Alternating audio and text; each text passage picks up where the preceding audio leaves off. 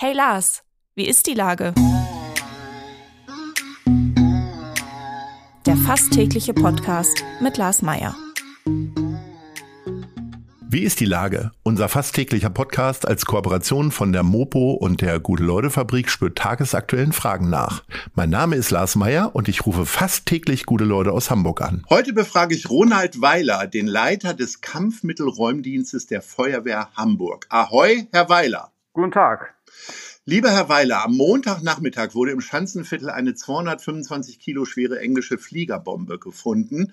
Und äh, diese Bombe hat äh, die äh, Leute hier im Schanzenviertel, zu denen wir ja auch gehören, Ahoi Radio und auch die Gute-Leute-Fabrik sind hier beheimatet, äh, relativ in äh, schweren Atem versetzt. Doch sie ließen alle aufatmen. Ein paar Stunden später war die entschärft und der Dank des gesamten Schanzenviertels und auch äh, der umliegenden Orte gilt natürlich Ihnen und das will ich äh, erstmal voranstellen. Herzlichen Dank für diese tolle Arbeit. Ja, danke schön. Ähm, wie besonders war denn dieser Einsatz? Ja gut, Sie haben zu Anfang geschnauft, wir nach dem Einsatz, weil er doch sehr kräftezehrend war. Als erstes Mal war die Bombe in einer Baugrube, wo sehr viel Aushub drinne lag, Klei, Bauschutt, Betonreste. Dann war da noch eine Spundwand, die gegurtet war, die über der Bombe praktisch verlief. Also der Platz war sehr begrenzt und äh, da war nichts Ebenes da, wo man hätte mal vernünftig gehen können. Dann ist die Klei glatt, es war sehr rutschig. Es war sehr anstrengend, die auch erstmal freizulegen, um zu sehen, was da für ein Zünder hinten drauf ist. Von wie vielen Leuten werden Sie denn dann da unterstützt? Wie viele Leute sind da im Einsatz? Also jetzt mal abgesehen von der Polizei, die für die Räumung zuständig ist. Wir waren Montag mit vier Mann im Einsatz. Wie oft werden Sie denn zu einem Einsatz gerufen? Ich krieg's manchmal mit, wenn am Heiligen Geistfeld äh, eine Bombe liegt irgendwie, aber ansonsten äh, ist Ihre Arbeit ja eher im Verborgenen. Oder es geht halt richtig los. Ja, also Einsätze mit den Bomben. Wir haben so im Schnitt hier äh, 15 Bomben im Jahr in Hamburg. Das ändert sich mal. Es gibt Jahre, da haben wir 22. Es gibt auch mal ein Jahr, wo wir mal zwei, drei Bomben hatten. Aber im Schnitt seit 1990 ist es 15 Bomben. Aber das ist ja nicht alles. Wir haben ungefähr 200, 220 Einsätze im Jahr. Da ist die Kleinbombe INC 4 Pfund, die INC 30 Pfund, die Brandbomben dabei, die Rohrwaffenmunition. Also es sind nicht nur die Bomben, wo wir tätig werden. Wie schult man denn äh, eine ruhige Hand? Spielen Sie äh, in der Freizeit viel Mikado oder wie, wie habe ich mir das vorzustellen? Nee, überhaupt nicht. Also die ruhige Hand, die kommt eigentlich aus dem Fachwissen, was wir hier haben. Wir wissen, was wir können. Wir wissen, wie die Zünder funktionieren. Das können wir, wir denken, wir können es einschätzen und deswegen handeln wir so, wie wir handeln und deswegen auch eigentlich ruhig und gelassen. Wie aufgeregt sind Sie denn noch? Ich, äh, also ich sag mal, Ärzte sagen ja auch, das können Sie sich gar nicht erlauben, wenn Sie im Einsatz sind, irgendeine Aufregung zu zeigen. Aber wie ist es bei Ihnen? Weil ähm, ja, ist ja doch schon auch eine haarige Angelegenheit. Naja, man legt erstmal den Zünder frei, identifiziert ihn dann als Langzeitzünder mit Ausbausperre. Das ist natürlich nicht so ein prickelndes Gefühl, aber dann muss man natürlich äh, den Einsatz weiter leiten, man holt die Leute ran und dann ist eigentlich immer nur, wie gehen wir jetzt vor, wie ist es am besten, was für passive Schutzmaßnahmen können wir machen. Da ist der Fokus auf der Beseitigung des Problems. Und da wir da keine großartigen Ruhepause haben, kommen dann auch keine dummen Gedanken auf. Also es gibt keinen Schnaps zwischendurch, damit es mal ein bisschen ruhiger wird. Nee, um Gottes Willen.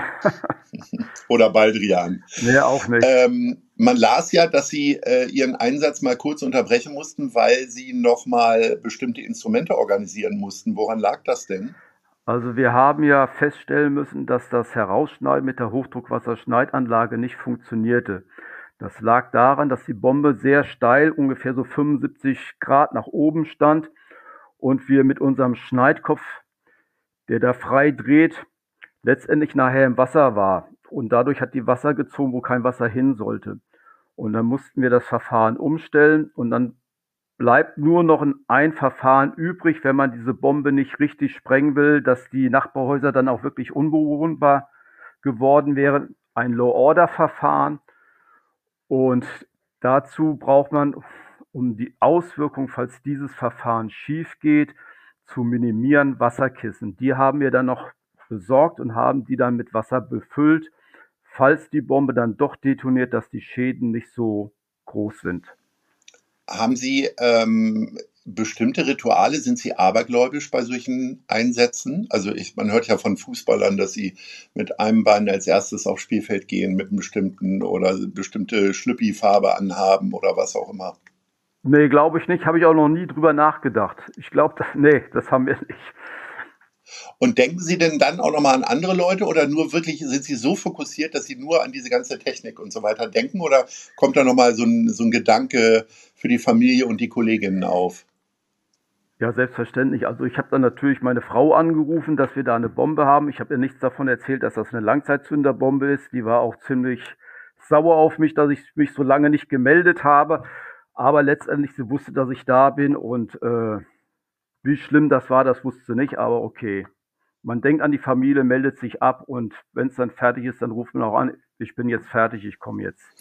Jetzt, äh, wie muss ich mir das vorstellen? Jetzt sind vier Leute stehen quasi um diese Bombe herum. Einer beziehungsweise einer äh, wird ja immer irgendwas machen. Ist das dann halt auch, äh, dient das auch der Abwechslung sozusagen, weil man überhaupt gar nicht konzentriert da eine Stunde lang in diesem sensiblen Bereich rumfummeln kann? Oder gibt es sehr unterschiedliche Aufgabenverteilungen?